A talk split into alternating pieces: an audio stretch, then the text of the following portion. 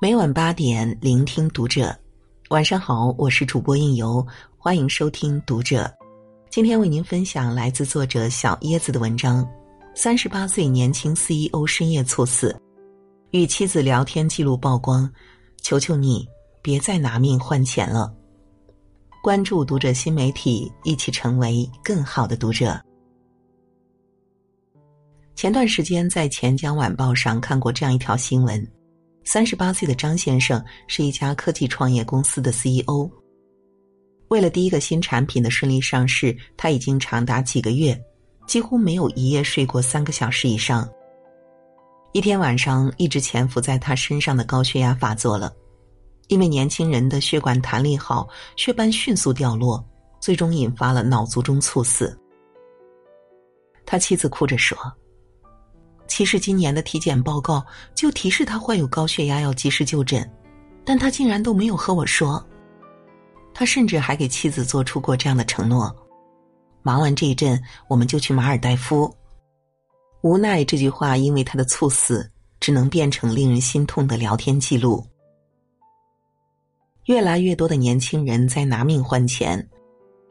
一位在殡仪馆停尸房拍毕业作品的小姐姐分享了自己的亲身经历。我这几天待在停尸房拍东西，其实冲击对我挺大的。倒不是说怕鬼，我以为一般来停尸房的逝者大多是老人，但是我没有想到年轻人这么多。很多都是熬夜猝死的，天天都有，年轻人真的蛮多的。有时候就是胸口疼了那么几秒，人一下子就没了，还那么年轻。第一天来看见的头一个逝者才十七岁，希望大家千万千万少熬夜，爱惜自己的生命。那些熬夜逝去的年轻人，一路走好。评论区里许多网友都留下了自己的真实体验：工作强度大，作息不规律，缺乏休息和锻炼。这一切都在让你离猝死越来越近。这就像在自己身体里埋下了一颗定时炸弹，你不知道它什么时候会爆炸。我们身边这样的事情最近发生了太多太多。上个月，上海一位四十九岁的主任医师陈培因爆发性心肌炎医治无效去世。工作繁忙时，陈医生出差移植，上班值班连轴转。周一上午上班，到下周一晚上下班回家，有时候他妻子会去拿着他换洗的衣服，带着孩子去医院看他。追悼会上，陈培的妻子回顾他临去世前的日程表，令人心痛不已。周一腹泻，跟往常一样坚持飞赴厦门；周二腹泻，上午坚持出门诊；周三腹泻。上午坚持出门诊，下午支撑不住回宿舍休息。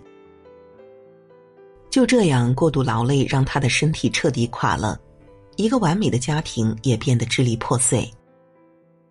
跨年夜，深圳一名四十四岁的网约车司机接完客人之后猝死了。他双拳紧握，靠在驾驶椅上，口吐白沫，手已经发紫。他的最后一笔订单就在二零一九年十二月三十一日二十二时五十二分结束。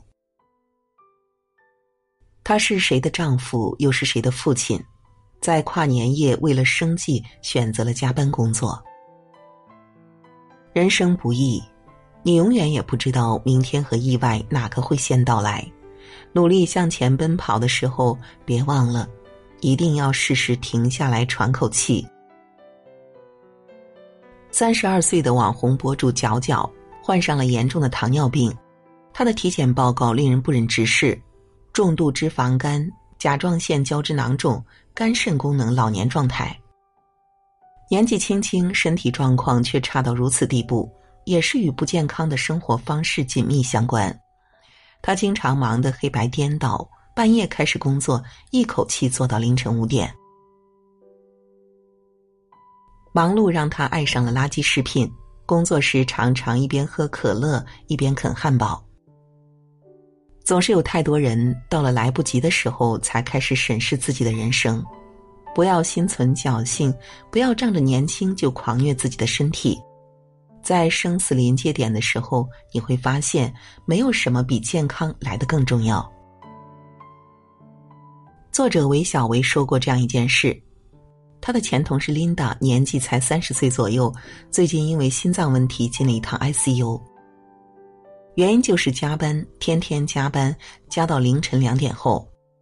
为了一份报告，他可以稳稳的坐在办公室，从早上八点到半夜十二点。为了节省时间，他连吃饭都随便应付，靠着一袋面包过活。结果病倒的时候，他老板只说了两句话，让他彻底心寒：“你为啥要做到这么晚？活该！你都进医院了，能不能先好好把工作交接给别人？”很多拼命加班的年轻人，往往都有一种错觉：我给老板卖命，天天熬夜加班就能升职加薪，得到老板的赏识。实际上呢，罗振宇说得好，职场中最大的谎言就是老板对员工说：“你放心，我不会亏待你的。”柳传志也直白的说：“员工本来就不应该把企业当成家，这世间没有一份工作值得你拿命去换，你熬垮了身体，疏远了家庭，换来的只会是一份冷冰冰的医院单据。”职场永远不缺乏能替代你的人，但对你的家人来说，你却是世界上独一无二的。综艺《你怎么这么好看》中最近一期的女主人公让我特别心疼。她是一位二十六岁的北漂，为了工作把自己糟蹋的不成样子。早上八点出门，晚上十一点多下班，到家已经凌晨，还要继续工作。为了发泄压力，他常常一天点五次外卖，喝下六杯奶茶。由于太忙，没空整理房间，出租屋里总是一片狼藉。地上堆满了囤积的快递盒，沙发上随处乱丢的衣服，茶几上的外卖、奶茶杯。工作压力大，导致了胃溃疡，熬夜太久了耳鸣，颈椎也落下了病根，体检的时候一片红。一年内的时间，更是让他胖了三十多斤，整个人像气球一般膨胀起来。很多人都习惯了自虐般的工作方式，认为趁年轻就要抓紧时间干活。他们忙着榨干自己，把生活过得不忍直视。然而，我们憧憬的美好未来，其实就是当下的幸福生活堆砌起来的。只有珍惜生命中的点点滴滴，才能活出更好看的自己。就像这位二十六岁的小姐姐，经过了化妆打扮之后，整个人的状态都不一样了。不管在什么情况下，请都别因为忙碌而迷失了自己。每天规律作息、健康饮食，给自己一些运动、打扮的时间，让每一个瞬间都活得丰盛。当我们真正开始爱自己的时候，就不再去牺牲自己的自由时间，不再去勾画什么宏伟的明天。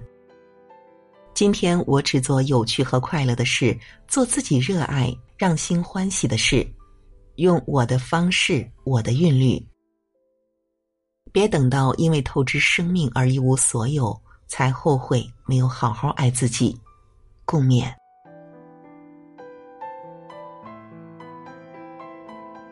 好了，文章就为您读到这里，感谢您的守候与聆听，我是应由，让我们在下个夜晚不听不散喽。